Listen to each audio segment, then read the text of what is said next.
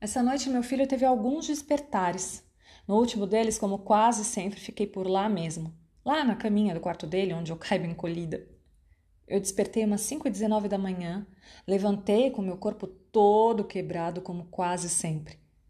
Com todo o cuidado do mundo para não fazer barulho, saí do quarto. Fiz xixi, tomei meu remédio da tiroide e deitei na minha cama. Pensei, ufa, Malu não veio para cá essa noite, minha filha mais velha. Posso me esticar na minha própria cama. Uhul! Já pensando que se o Dante acordasse novamente, quem levantaria dessa vez seria o meu marido. Me estiquei toda, fechei os olhos e. Malu chega. A coloco no meio da cama e um pouco mais espremida, fecho os olhos, me concentro para voltar a dormir. Odeio quando eu não consigo dormir quando teoricamente eu posso. Pensei, são 5h38, vou levantar aproveitar esse raro momento sozinha, eu disse sozinha. E fazer o que não faço há tempos. Ver o sol nascer, tomar meu café sem nenhuma criança em cima de mim. Nas últimas duas semanas, derrubei café em mim e no meu tapete recém-lavado umas cinco vezes. Vou fazer meu alongamento, apreciar o silêncio, no máximo ouvir os passarinhos. Hoje é sábado, mas amanheceu nublado. Mal pude acreditar porque a semana inteira o sol já estava todo vapor a essa hora.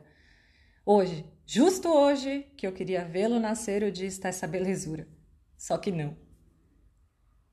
Engraçado.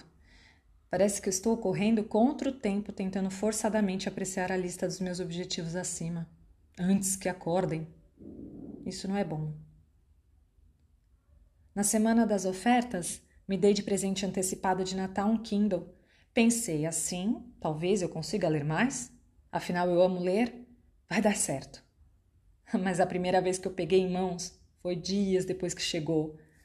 Eu disse que ia ao banheiro, mas na verdade deitei com as pernas para o alto na minha cama, com o ventilador ligado no máximo, e li umas cinco, seis páginas de uma prévia. Menti.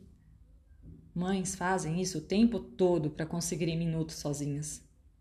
Mas foi a melhor mentira do ano até aqui.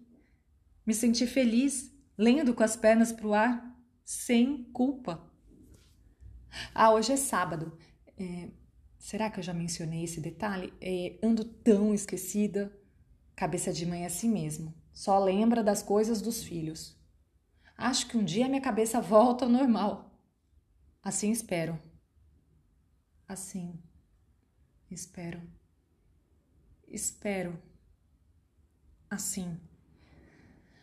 Ah, sabe, gosto do silêncio. E ele de mim, acho.